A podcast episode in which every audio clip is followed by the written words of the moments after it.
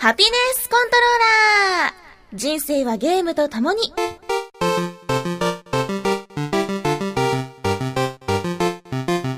この番組は FPS から美少女ゲーム、さらには洋ゲームで、私 DJ ミスズの生きる糧となっているゲームについてご紹介。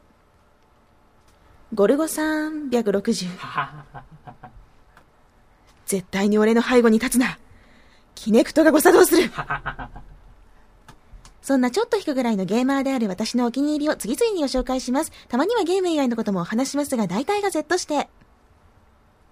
今日の依頼の前に、FPS で腕鳴らしっと。ハピネスコントローラーレベル35始まります。先週が木曜日の収録と配信だったせいか、なんだか、このレベル34から35までの期間がすごく短く感じます。随分と、急に経験値をゲットしたんだね。このレベルアップ方法ね。なんかちょっと、ボスでも倒したのかなと思ったけど、最近やった仕事といえば、ミッフィーちゃんのキャラショーとか、うん、そうだね。これは経験値上がるね。うん。フリッフリのね、真っ赤なお洋服を着て、ミッフィーちゃんと踊り狂って、あの、歌ってね、喋って子供たちとキャッキャウフフをしてきました。うん。楽しかった。なんであんなフリフリだったんですか？あのね、実は MC の衣装って、うん。えっ、と、借りることも、レンタルすることもあるのね。これを着てくださいって言われて、うんうんまあ、きちんとしたその衣装メーカーのを借りたり、あとキャラショーだったら、そのお姉さん役はきちんと決まってたりするんだけど、うんうん。でも、あの、3割ぐらい、うんうん。MC のお姉さんに任されるってことがすごい多くて。えてか、どのイベントもそうなんだけどね、はい MC って実は結構自前が多いの。ー。うんうん。スーツとかね。で、それで今回のミッフィーちゃんも、えっ、と、3回目だったんだけど、前回と前々回とかはもう、借り物のミッフィーちゃんのポロシャツをね、うん。着たりしてたんだけど、もうちょっとフリフリでもいいよとか、もうちょっと可愛くていいよって言われてたから、うん。あじゃあもういっそのことこれでバーンみたいな、あの、真っ赤な。あの真っ赤なあの家族の集合写真で3歳の女の子が着てるみたいなやつ着てましたよね。でもあれは、あの、ミッフィーちゃんのその、キャラクターショーで、はい例えばサンリオだったらその専属チームとかいるじゃん。はいはいはいサンリオ専属チームとか、ミッフィー専属チームとか、その専属チームのお姉さんが着てるやつにかなり近かったの。そうなんですか、うんだからすごいですねだから、あの、すごい近いの持ってきたねって言われて、そうなんですよって言ってきたのがあれだったの。だから、かなりオフィシャルにうん近いのを意識したんだよ。うん、それを持参するのはすごいですよねまあ、持ってたから仕方ないよね。うん。そうだね、これはツイッターにアップしたんだけど、ちょっと近いうちにブログにも、こんなの来ましたって、載せなきゃね。引かないでねっていや、でも、お似合いですよってみんなから言われた。ううですかあよかった。ですね、なんか、女の子たちが、可愛い可愛いってすごい言ってくれたし、うん。あと、こう、すごいフリフリで通るときに、こう、あ歩いてるときにね、通りすがりの人が、何 ?AKB、AKB とか言ってたのがね、ムフフって思ったけど、でも AKB ってこうピンからキリまでいるよな、とか思って、AKB の中のどこだろうって思いながら歩いてた。うん。まあいいや。それは結構経験値が上がったかなと思います。お疲れ様でしたええ。レベル35になりました。うん。えー、さてさて、昨日だね、6月12日、ロボティクスノーツの体験版が配信となりました。これは PS3 も360も同時なのかな？まあ同時だろうね。えー、皆さんも多分ダウンロードしてプレイされたと思うんですけれども、最初に思ったのが、よく動きますね。うんキャラクターが 3D で描画されてるから、立ち絵っていうそのペラッペラの立ち絵が差分で動くんじゃなくて、あの、モデル、その 3D モデルがくるくる動くんですよ。うんかあの、顔を傾けたり、うつむいたり、怒ったり、後ろを向いたり、え、これ紙芝居じゃないっていうような、普通のノベルゲームじゃないなっていうのを最初に感じましたね。うん。あの、キャラクター全員が、まあ、今見たところ全員が 3D モデリングで作られてるので、例えば、二人で話してるシーン、普通のノベルゲームだったら立ち絵が左と右に表示されてて、ちょっと向かい合ってる感じで顔驚いたりとかね、ちょっと手を動かしたりっていうような会話方法が、そういう感じの見た目になるわけじゃんでも、ロボティクスノーツの場合は、あの、奥側に、奥の方に一人立ってて、画面側を向いてて、そして手前に立ってる女の子が奥の方を向いて、うなずいたりしてるう。んうんこれが 3D で表示されてる。こう2人並ぶ形だとあのどこをよそ見しながら話してんだよみたいになるけど本当に話してる雰囲気になるんですよねそう、あのーアニメを見てるような、まるで。そういう風な感じになって。でね、あの、立ち絵を表示する、表示したり、イベント CG をいっぱい入れるっていうのと、あと、3D モデリングで一回作ってしまってそれを動かすっていうのどっちが簡単なのかなってすごい考えながら見てました。あでも、そうやって 3D モデリングのいろんな描写だけじゃなくってイベント CG もあってね、とても、あの、そういう、なんていうのかな、グラフィック面で目を引くようなゲームだなと。で、背景もね、なんか一枚絵じゃないっぽいんだよ。少し画面がこう、ズームインとか、あの、スクロール上に上がったり、ちょっと横にずれたりするときに、奥の風景と手前の風景がずれ、ずれながら、リアルに動いてるから、あ、これちゃんとレイヤー分けされてんのかな、すげえなとか思いながら見てましたね。うん。でね、まあ見たところって言ったらそんな感じで、実は、あのーあれね、セーブができないんだよ。体験版。あれめっちゃ長いでしょ ?3、4時間あるらしくって。で、セーブができなくて、泣く泣く、泣く泣く、あの、あきほちゃんが、部費をはいもらえるんですよね？みたいなことを言ってたシーン。言ってた気がする見てないんだ。見ました見ましたその先生とお話ししてるシーンでもう、ああ、もう寝ないと私仕事があるとか思って、泣く泣く電源を切った。僕も最後まではいけなかったですねいやー、セーブ欲しいよね、あれ。うんうん3、4時間あるらしいよ。で、あの、最初にこう、おこれいいじゃんって思ったのが、猫耳モードだね。あきほちゃんが猫耳にこう、ぴょんってメイド服姿になるのが可愛くて、まあ体験版で無料だから、私が詳しく説明するよりも、ぜひやってみてほしいです。でも、私はもう、28日発売のロボティクスノーツ予約してるわけで、別に体験版しなくてもいいかなと思ってます。私はね、うん、もう当日に楽しみにしてれば。だって、だって体験版って実績解除できないし、あの感動はその当日に残しておいて、読み進めて、初めてそこでポコンって、あ、一生終わったポコンってなる方が良くない？いや結構その発売前にもうどんな作品なんやろワクワクっていう期間が続くじゃないですか。その後はうん。ずっと続けてできますよねそれと別に途中までやってあこの先どうなるんやろドキドキ期間がさらに2週間ぐらいあるんですよ。それちょっと楽しくないですか？私ほら、発売を決め、その、買うのを決めたゲームって、うん。発売まで情報をシャットダウンするタイプうんうんうん。なわけよ。その、ファミ通とかでも、もう買うと決めたタイトルは、攻略法とか先に書いてても見ない。うん。どういったゲームでどういう登場人物が来て、こういう物語が展開されるとも見ない。うんのね。うんうん。まあ、それだけ、このロボノは大丈夫だろうと、うんうんうん面白いだろうと思ってるというわけなんですよ。なるほどうん。まあ、え、どうするの？買うの？買おうかなと思ってますようーん。うん、あのー昨日やったのは全部まで最後までいけなかったんですよね、うん。ちょっとやったとこまで飛ばして体験版や続きをやってうん。でまあちょっとワクワクしながら待とうかなとなんかこう週1回やってるアニメの続きを待つみたいなそんな感じですかねあー、あー、あー、あージャンプとか買って読むタイプだもんね。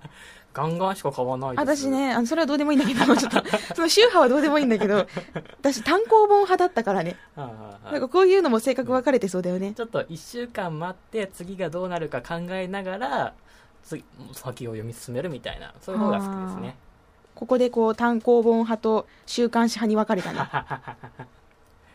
このロボティクスノーツこうやってると、その目、誰の目とか過去作をやった人がにやりとできるようなフレーズがあったりして、で、なんか噂によると、なえちゃんがね、出るとか、下着の、ううんん、とかだから、あの、どういう世界線なのかなとか、楽しみながら、はい、プレイをして、で、そっと閉じました。ロボノは6月の28日発売です。楽しみですね。とりあえず明日の6月14日、ロリポップチェーンソーとルートダブル。うんもうこれは、えー、仕事後に買って、で、次の日休みを取ったんですよ。木曜日には仕事を一生懸命すると。で、ロリポップとルートダブルを買って、15日は1日休むと。ちょっとね、あの、えー休むの？みたいな感じで言われたけど、もうすいません、休みます。ゲームしたいですっても正直に言って、もう1日だけ休もうって思ってね。えへというわけで、ここはもう24時間フルで、ロリポップからやろうかなと思ってます。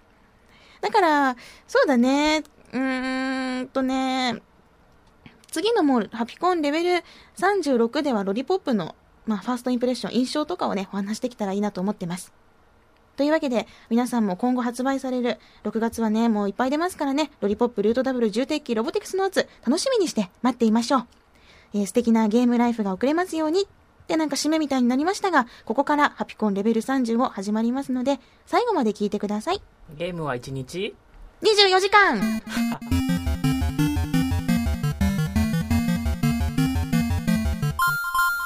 君は死なない。君はとても可愛いから。今日は大人気の Xbox ライブアーケードトライアルズエボリューションを紹介します。発売日が2012年4月18日水曜日。もう本当に2ヶ月前に発売されたばかりのタイトルです。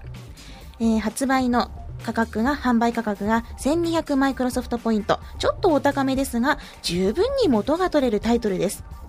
この Trials Evolution、もともとは Trials HD という前作があって、そしてこう期待の続編ということで登場したんですが、実は私このトライアルズ HD、あまりプレイせずに、すごく面白いのは分かっていたんですが、あまりプレイをしていなかったんです。で、それでまた Trials Evolution が出てすごくすごく面白いよというのを聞いていてね、えーダウンロードだけは済ませておいて、購入だけ済ませておいて、1ヶ月ぐらいかな放置してたんですよ。1ヶ月半ぐらい。そして、どれどれちょっとやってみるかって思ってやってみたら、これがハマるのなんの。まだ全然クリアしてないし、まだまだランクも低いんですけれども、これは紹介したいなと思って、えー今回レベル35でタイトル、このタイトルを持ち出してきてみました。じゃちょっとゲームの概要を引っ張ってきたので紹介しようかな。トライアルズエボリューションで命がけの走りに挑め。Xbox ライブアーケードのアーケードアワードを受賞した人気タイトルトライアルズ HD の続編トライアルズエボリューションがさらなる進化を遂げて登場。倉庫から屋外へと飛び出し、昼と夜で異なる表情を見せる美しいアウトドアコースでの走りを満喫しよう。ローカルと Xbox ライブでマルチプレイに対応。コースエディターでオリジナルのコースを作成したり、新機能のコースセントラルで世界中のプレイヤーが作ったコースをダウンロードすることもできる。もちろんユニークなアイテムやパーツを使ってバイクやライダーを自分好みにカスタマイズすることも可能。スキルゲームやゴーストレースに挑戦し、フレンドとスコアを競い合おう。この面白さを見逃すな。という風なゲームなんですけど、えーこれだけだとどんなゲームなのかちょっとわかんないので、ちょっと簡単に紹介しましょう。うん、知ってる人も多いと思うんだけど、画面を見たことがあるという人もいると思うんですけれども、このトライアルズエボリューションは前作と同じように横スクロールでバイクに乗って障害物を乗り越えながらゴールを目指すという元トライアルをベースにしたゲームです。まあ、バイクの障害物競争だね。坂道やジャンプ台、丸太、崖など障害物がもう所狭しと配置されたコースをバイクを巧みに操りながら走ります。いかにミスをせず、クラッシュせず、短時間で走れるかというのを競っていきます。で、このゲームこうやって聞くと、何、レースゲームなの？ちょっと難しいの？って思われるかもしれないんだけど、誰でもできる簡単操作が魅力です。アクセルとブレーキと体重移動だけしか使いません。使うボタンはね、えー、スティックとトリガーだけ。すごいでしょ？簡単でしょ？ボタンなんて使わないんですよ。このス,、えースティックとトリガーしか使わないという、もう、誰だって3歳児だってできちゃう簡単操作。だけど、その分奥が深くて、繊細なタッチや力加減が必要になります。物理演算で計算された挙動がかなりリアルで、バイクをちょっと傾けたり、ちょっとアクセルに力を入れるだけで動きがぐんと変わるんですよ。まあこれがすごく面白くてね、リアルだなって感じです。で、この、えー横スクロールの障害物競争みたいなもので簡単に操作ができますよっていうゲームなんだけど、これがもう、世界中のプレイヤーが、ハマりにはまって、大変なことになっている。そして大変な数売れている。なぜそんなにハマるのかと言いますと、えー最初はね、簡単で余裕しゃくしゃくなんですよ。もう、よそ見してても、アクセル全開フルスロットルで爆走しても簡単にゴールできちゃうんです。なんだよ、世界の障害物ってこんなもんか、みたいな。もう俺様に乗り越えられない壁はないぜ、みたいな風な中二病を発揮しながらでも、クリアできちゃうんだけど、だんだんとコースを進めるうちにね、雲行きが怪しくなるんです。繊細なタッチと力加減とタイミングとセンスが必要になってきて、次第に死にゆく彼を見守るゲームになっていくんですよ。あれーみたいな。あんなに僕ちん乗り越えてたよねーみたいな。なんかね、あの、体重移動ができなくて頭から落ちるとか、障害物に突っ込んでしまって頭に角材がぶつかるとか、満足にジャンプができずになぜか設置してある地雷に触れて爆発するとか、燃えている地面を飛び越えられずに焼けるとか、タイミングを間違えてお池にドボンとかね、ちょっとのミスで主人公の彼、まあ、ライダーはね、クラッシュしてしまうんですよ。で、別に血とかは出ません。ただ物理演算で計算されてるので、ポーンって飛んでドカーンって吹っ飛ばされてダラーンってなったりとかね、あわわわわわみたいな感じで、そんな彼を見守ることになってしまうの。超シュールです。で、さっきも最初も言ったように、その、繊細なタッチとか力加減が必要になるんです。例えば、ジャンプ一つにしても、ジャンプ台にフルスロフルスロットルで突っ込むと、わかりますか？あの、つんの目って前のめりになって頭から落ちてしまうんですよ。突っ込んでしまうわけ。だから、少し前輪を持ち上げながら、ちょっとだけ、あの、アクセル、トリガーから指を離しながら進む。で、ポーンとジャンプをしだすと、その時の姿勢によって空中で回転することもあるので、うまく体重移動で調整してあげないと、またも頭から突っ込むことになってしまいます。で、そうやって、えー、体重移動で空中でちょっとやりながら、で、着地する瞬間に斜面と水平にして、えー、ダメージを殺せるようにしてっていう風に、あの、繊細なね、技術が必要になってくるんです。これが、え、かなりのスピードで走る中でもやらなきゃいけなかったり、あと次々にも着地するその場所にも障害物があったりみたいなことがあったりして、あの、かなり気が抜けないコースになってるんですね。で、えー、そうやって試行錯誤しながらプレイしてると、バイクに乗ってる彼、ライダーと一心同体になってくるんですよ。驚くほど、ド派手で、ありえないコースを走ろうとする彼。もうやめときよって言いたくなるようなコースなのに、だけどそれでも走ろうとする彼を、ゴールまで私が見届けなければという気持ちになってくるんですよ。物理演算できちんと計算されたバイクの気持ちも、障害物を乗り越えて1位になりたいという彼の気持ちも伝わってくるんです。で、まあそうやって、あの、一心同体になりながら、障害物を乗り越えてゴールに向かうわけなんですけど、こんなにもね、トライエラーを繰り返すゲームはなかなかありません。これまで例えば、スタントマンイグニッションだったり、ミラーズエッジだったり、トライエラーがすごいよっていうようなゲームは紹介したんですけど、このトライアルズエボリューションが一番です。もう少しここでこうだね。もう少し早いタイミングで指を離せばとか、もう少しここでブレーキかけておかないと助走ができないんだよなとか、もう少し体重移動をうまくやればなみたいな、そのもう少し感。目の前に越えられそうな壁が次々に出てくるっていうのがポイント。越えられない壁じゃないんですよ。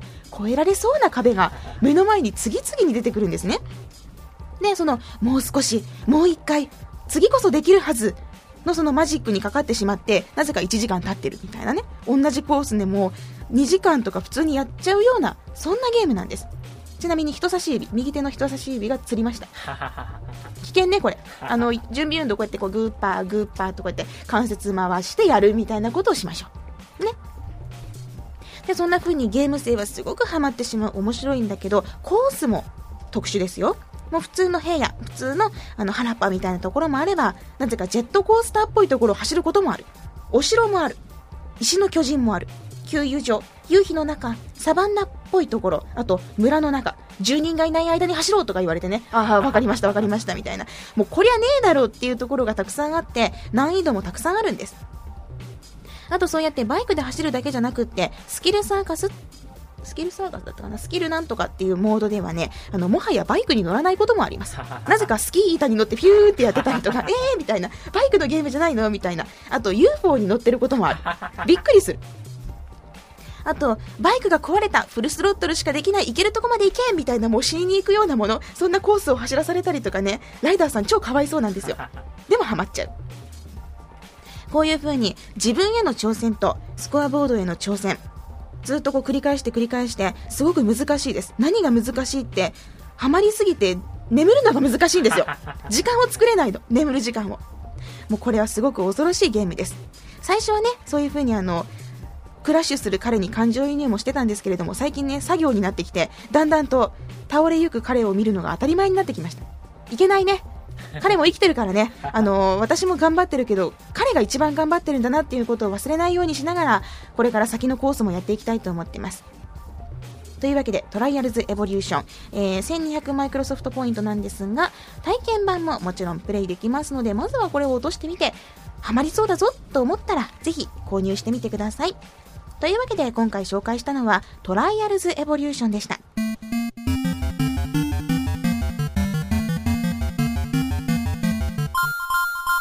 それでは続いてはメールを紹介したいと思います。今週もたくさんのメールと、そしてツイッターもありがとうございます。じゃあ最初はラジオネームボンクラケンさんから。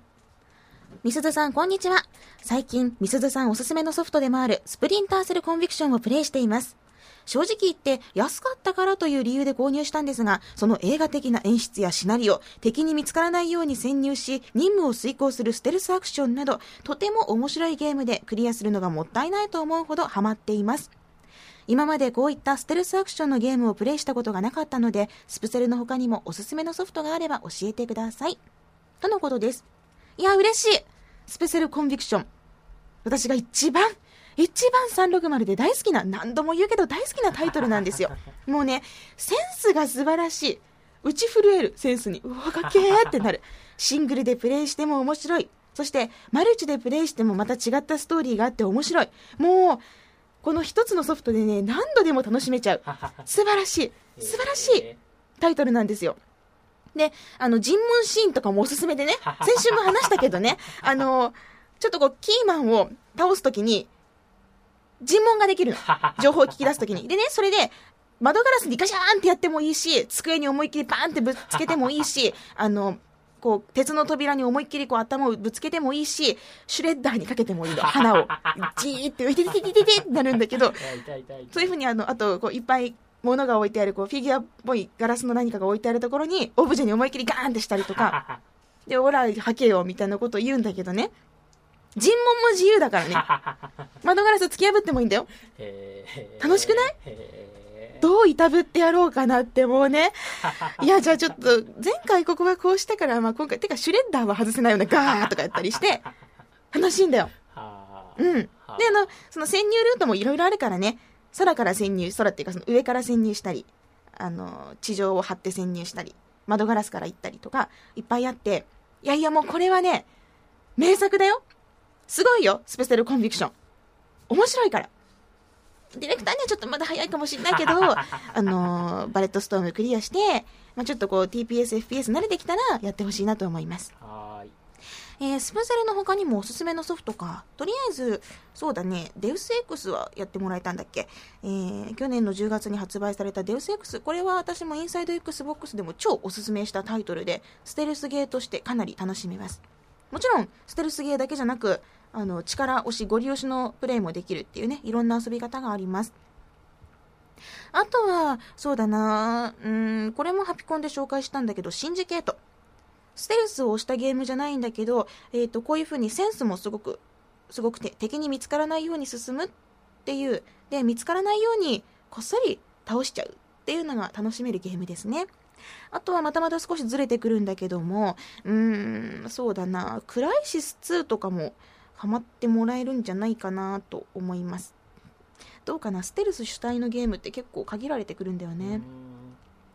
あでも、スプセルコンビクションが楽しめるのであれば、うん、シンジケート、クライシス2いけるんじゃないかな。ちょっと、あの、プレイしたゲーム見直してみて、良さげなのがあったら、お教えしますので、ぜひ、プレイしてください。とりあえず、スペセルコンビクション、シングルでやってもらって、で、あの、誰かと捕まえて、あの、ひっ捕まえてから、ほら、誰でもいいですよ。もう、ちょっとマルチやろうぜって言えば、マルチ用のストーリーが楽しめて、これのラストがまたね、もう、たまんないわけなんですよ。えこう、こう来るの？みたいな。嘘やんみたいな。逃げて逃げて最後に、ああ、あえ？みたいな。びっくりする。ええー、いやもうこれ熱いゲームですよ。スペシャルコンビクション。まあ安いですよ。今売ってあるの。中古はね。ぜひたくさんの人にやってもらいたいなと思います。いや、熱くなっちゃったね、しょっぱなから。あの、シュレッダーにかけるとき面白いよ。おすすめ。はい、じゃあ次の方。次の方どうぞ。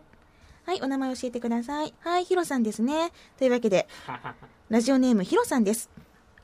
みすずさん、ディレクターさん、こんにちは。毎週楽しみに聞いています。質問なのですが、解除した実績アイコンのデザインは気にしたりしますか？どんなに残念なゲームでも、デザインのいいアイコンだと許せてしまったり、逆に全部同じ絵柄や色違いにしただけみたいな明らかに手抜きをしてるアイコンだとちょっとがっかりしてしまったり。もしデザインが良かったり、好きな実績アイコンのあるゲームがあれば教えてほしいです。それでは、雨の多い季節ですが、足元に注意して頑張ってください。足元に注意して頑張り、あの、足元に注意してって初めて言われた。私いつも言う立場だったの。えーお足元の悪い中お集まりいただきましてありがとうございます。えー今もちょっと若干雨が降っておりまして、足元が悪いのでぜひ気をつけてくださいねとかは言うけど、ちょっと嬉しくなった。あのメールをはい。実績アイコンね。いけないよ、ヒロさん。そんな見た目を気にしちゃ。あなたは、そんなにも人や物の見た目を気にする人なんですか？それは良くない。大事なのは中身です。中身。いくら持ってるかです。実績がね、10G なのか、100G なのか、いくら持ってるかが大事なんですよ。ん？なんかちょっと聞こえが悪い？あすごく悪いですすごく悪いですか？見た目よりも中身だよと。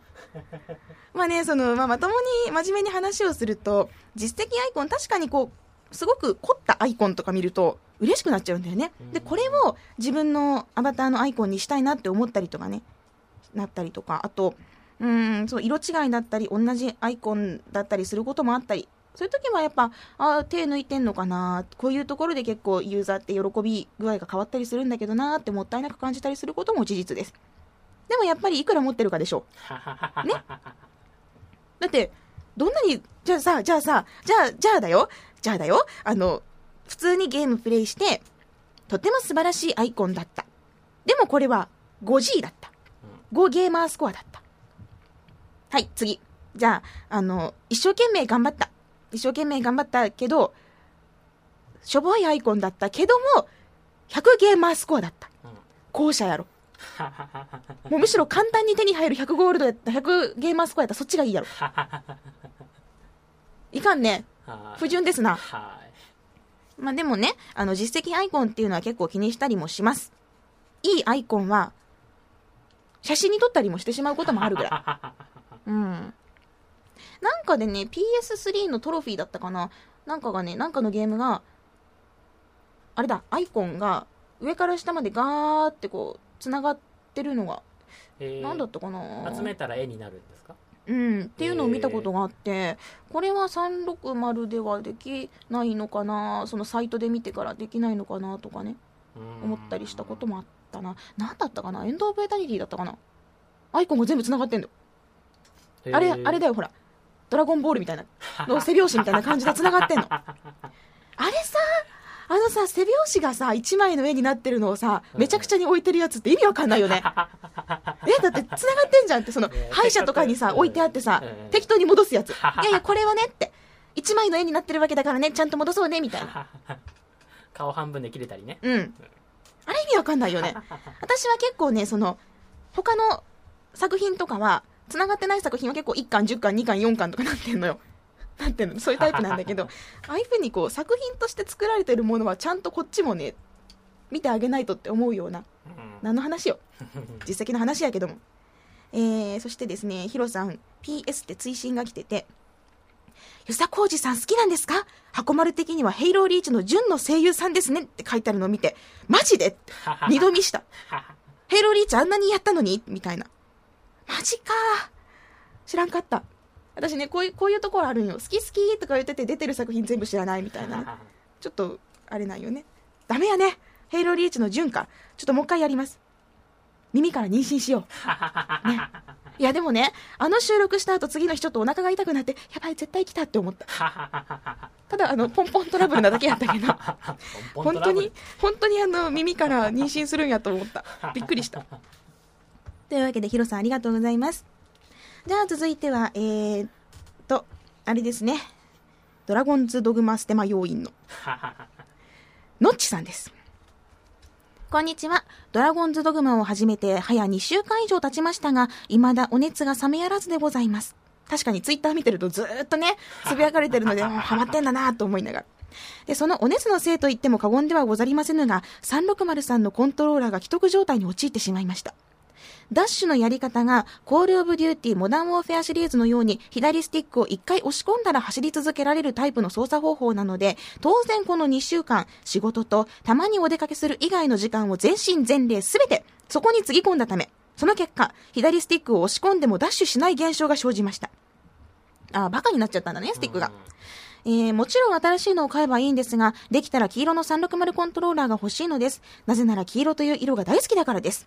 全国を暗記したみすずさん、どこかで黄色の360コントローラーを見たことはありませんでしょうか？という質問が来ました。黄色か、そんなに金運アップしたいのかな？お前は金かと。誰かから突っ込まれそうですな。うん。黄色ね、黄色は見たことないかも。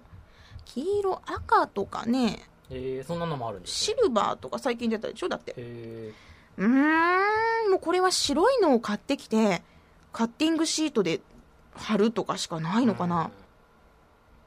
あの、携帯用のさ、デコとかしてくれるショップあるじゃん。ああいうとこに持ち込んだら、めっちゃやってもらえそうじゃない？スパンコール、なんかなんだっけ？ラインストーンで。とのちさん、それやろうよ。のっちさんやろうよ。携帯ショップって結構ほら、あれ鍵とか持ってってる人いるよ。えー。あの、携帯専用じゃない、専門じゃないんだよ、ああいうのってん。んん例えば小物鏡だったり、キーホルダーだったり、そういうのをみんなキラキラさせに行ってるんだけど、そこで、360のコントローラー持っていけばいいんだよ。デコってもらおううん。そうしよう、そうしよう。そうしよう。3D デコしてもらおう。そうだよ、のちさん行こう。あの、たまにイオンとかにも入ってんじゃん。こう専門店とかだと入りづらいかもだけどさ、イオンとかでこうスッと入って、スッと渡して、スッと出るみたいなことすればいいじゃん。いいね。ラインストーンでゴールドにしてもらおうよ。いいね、いいね。ちょっと燃えてきたわ。てか私もやろうかな。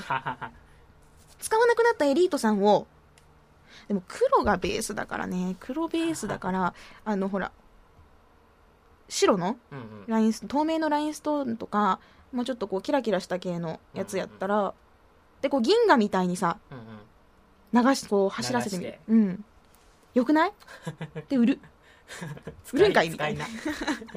でもそうすると抱きしめるときにちょっとチクチクしちゃうよね。あ、でも聞いてみよう。さんなんかほら、携帯ショップ、それデコショップに、どこまでの大きさのものを持ち込んでいいのか。であといくらなのかちょっと聞いてみようかな。気になりましたわ。そうしましょう、のちさん。まずは、デコるところから。カッティングシートとかかな？あ、でもあの、とりあえずあれだよ。ドラゴンズドグマ頑張ってください。ツイッターで生温かい目で見てます。いや、私も買おうと思ってるんだよ。うん。というか買います。うん約束するようん。ここまで押してもらってるわけだから。やるさ。では続いてが、えー、ラジオネームニンニンさんです。今回はね、ゲーム紹介、ちょっと気になるゲーム紹介を送ってもらったので、皆さんにも紹介したいと思います。みすずさん、こんにちは。今年の E3 で自分が気になったタイトルは UBI ソフトのウォッチドッグスです。TPS 視点のクライムアクションゲームで見た目の印象はグランドセフトオート4が近いかなという感じです。一番の特徴は主人公が所持する携帯が都市の中央制御システムにハッキングできるということ。自分が所持している携帯でコンピュータで管理されている都市機能の制御が可能になっており、周辺のあらゆるものをハッキングすることで自分に有利な状況を作り出すことができるんです。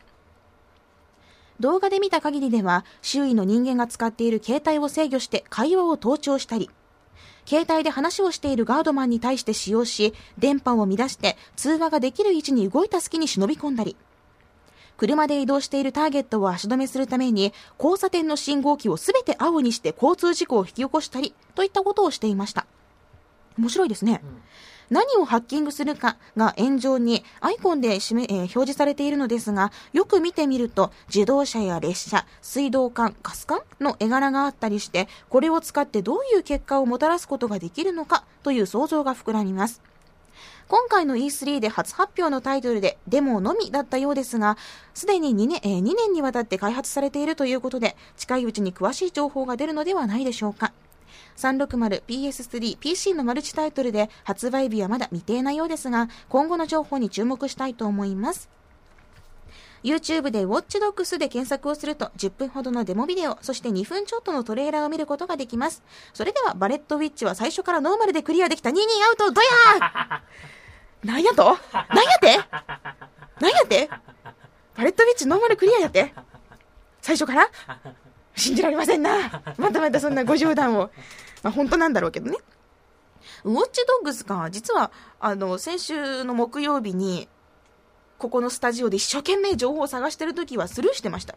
で、こうやって話を聞いてみると、すごく私好みなゲームではないですか。近未来、SF って感じで気になりますね。ただ、もっと気になるのは、日本で発売されるかどうかというところなんですよね。うん。だって、サウスパークとか絶対日本じゃ出ないでしょ。えだってあれアメリカにすごい人気で日本じゃあんま浸透してないじゃん。あれでしょ？スポンジボブとか好きな人がサウスパーク好きなんでしょ？っていう、そういう認識しか持ってないもん。ー、えー日本で出るかな？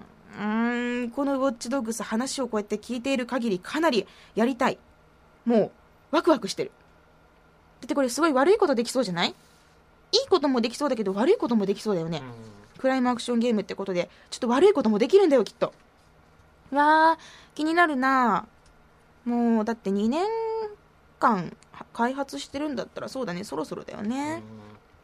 これからの情報が気になるタイトルですね。ウォッチドッグス。ありがとうございます。私も気にしてみます。バレットビッチも頑張ります。えーこの他にも、ゆきさんからのメールが届いてますよ。ゆきさんはね、今、東西決戦の対象タイトル、デッドライジングをプレイされてるそうです。で、ツイッターでもね、ずっと追ってるんですけど、レベルが上がったっていうツイートがいっぱいあったりしてね、楽しんでらっしゃるんだなと思いました。東西決戦は現在、やっぱり、東の軍がかなり優勢なんですけれども、西軍もね、頑張らないとですね。とりあえず明日のロリポップとルードダブルも対象タイトルですから、やりましょうで、ゆきさん、デッドライジングは2もかなりおすすめです。というか2もかなり爆笑できるので、ぜひ、あの、女装を楽しんで、はい、サイコを倒して、私じゃないよ。サイコを倒して遊んでください。ゆきさんもありがとうございます。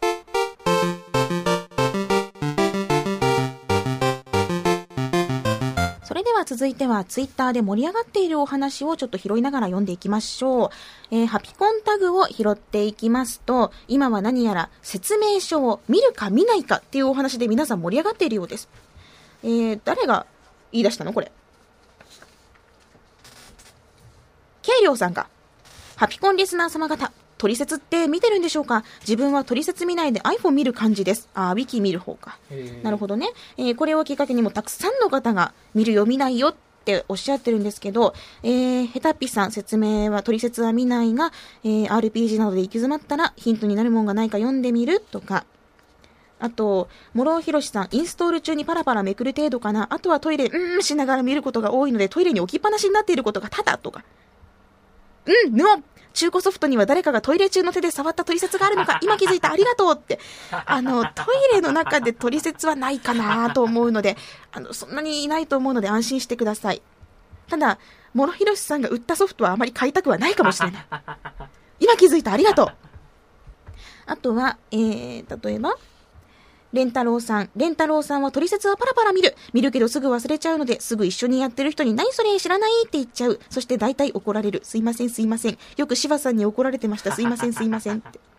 そんな柴さんは、えー説明書をちゃんと読む私は異端なのかって。読む派なんですね。続悪さん、ラブプラスの説明書だけ読む派。いやいやいや、他のソフトも読みなさいよ。あとは、えー、ヒロポンさん、説明書は見ないな。最近のゲームはチュートリアルがしっかりしてるからね、とか。えー、そうだね。まあ、いろいろ、見る派見ない派あるんですけど、私は、実は全く見ない派です。おパカッと開けて、匂いを嗅いだらディスクを入れる。終わり。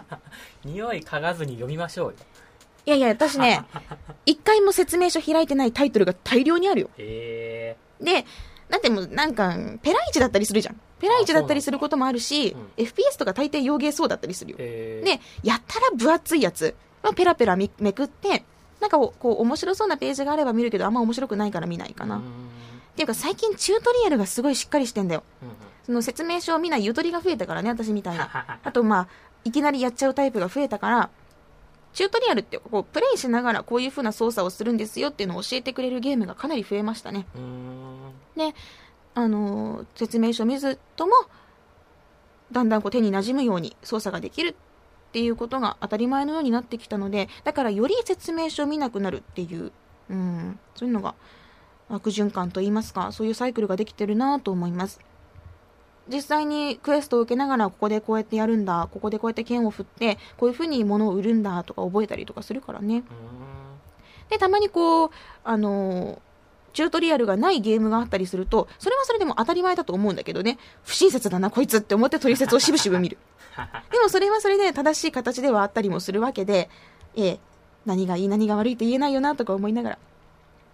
あと、取説でたたまにこう、すごい凝ってるやつがあるの。イラストが可愛かったりとか、あの、キャラクターが喋ってる風に、Hey you みたいな感じで言ってるやつとかあったりすると、しっかり読むね。えーものによるかな。最近 FPS で読んでないな。ギアーズとか読んだことがないと思う。ヘイローも読んだことないな。うん。あとは、洋芸のやつとかは全く読まないしね。まあ読めないしね。英語読めないからね。そうだね。そうだね。説明書見ない派だね。見ますか？めちゃめちゃ見ますね。あのークレジットまでうんうんうん。もう分厚い説明書でも、うんこれをちゃんと全部読んでからじゃないとゲームしちゃいけないあーもう我慢できない気になる。もう1枚目ペラって開いて、あらすじ読んだ時点でもう入れる、ね、電源入れるね。ちょっと我慢できない子なんですよ。えーこれを耐えないとゲームやっちゃダメだっていう気がするんですよね。なんかね、私とディレクター絶対もう正反対で何もかにも合わないよね。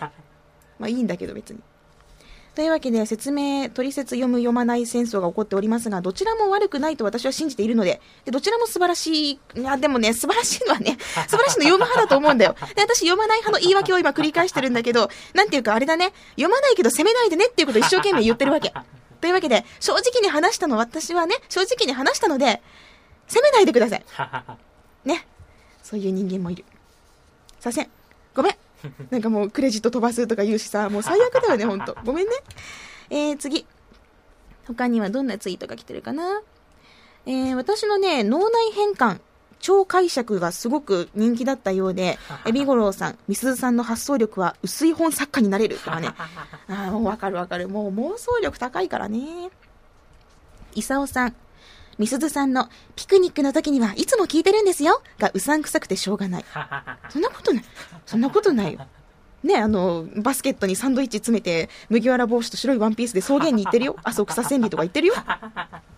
うんうんえーと、PSP といえば、あ、白熊さん。PSP といえば、久しぶりにソフト購入、電池切れ、充電、アップデートが必要ですのスーパーコンボ。あるある。ゲームはいつ遊べるんだよっていうね。でも、みすずさんは、充電もできないのねって。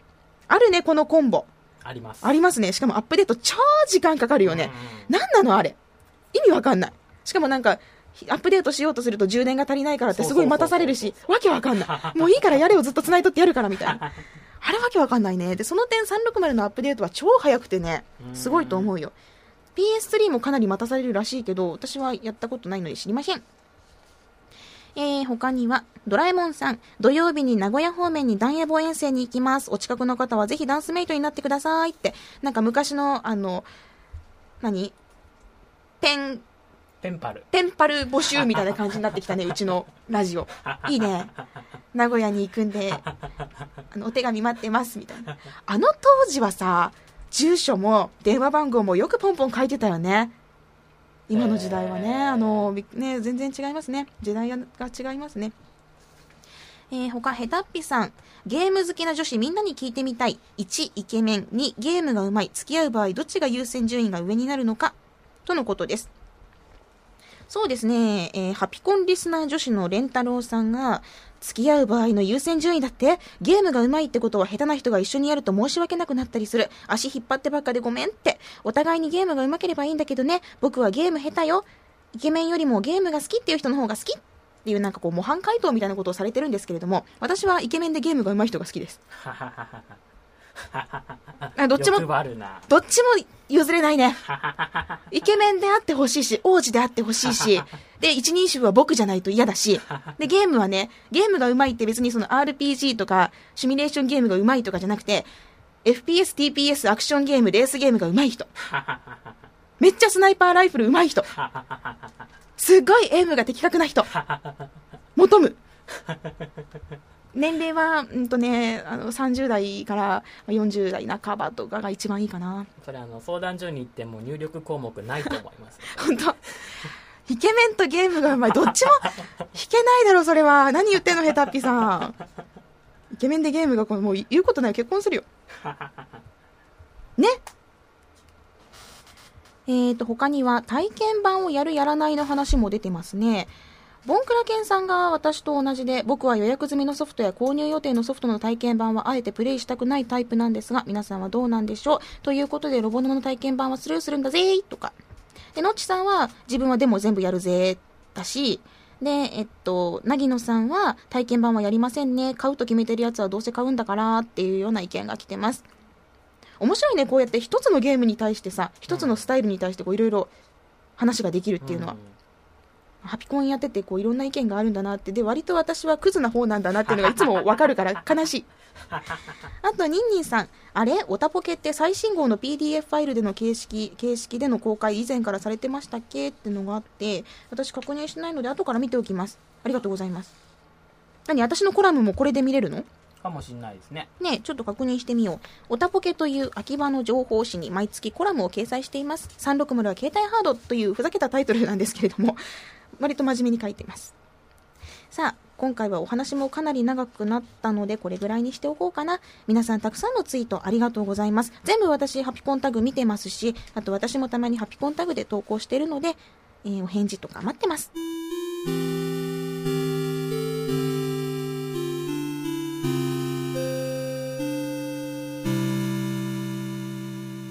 それではそろそろエンディングです。番組の最新情報はラブ f m のウェブサイトからチェックしてください。URL は lovefm.co.jp http コロンスラッシュスラッシュ lovefm.co.jp です。パソコンかスマートフォンからアクセスすると、ポッドキャストのコーナーがありますので、そこからハピネスコントローラーを選択してください。メールフォームや私、ミスズのブログへもリンクしています。ツイッターのハッシュタグは、シャープハピコン、シャープ HAPICON、たまに M になってる人がいますが、N です。番組に関することをつぶやくときにはぜひ使ってください。ということで今回はここまでです。ハピネスコントローラーレベル35お相手はみすずでした。また次回をお楽しみにゲームについていろんな談義をした。LoveFM Podcast ラブ f m のホームページではポッドキャストを配信中あの時聞き逃したあのコーナー気になる DJ たちの裏話ここだけのスペシャルプログラムなどなど続々更新中です現在配信中のタイトルはこちら。Words around the world. 僕らはみんなで生きてる。プサンハッラインミュージックプライマリー4ポッドキャスト君が世界を変えていく。ハピネスコントローラー。浦田健士ロール。スマートフォンやオーディオプレイヤーを使えばいつでもどこでもラブ FM が楽しめます。私もピクニックの時にはいつも聞いてるんですよ。LoveFM Podcast. ちなみに私はハピネスコントローラーを担当してます。聞いてね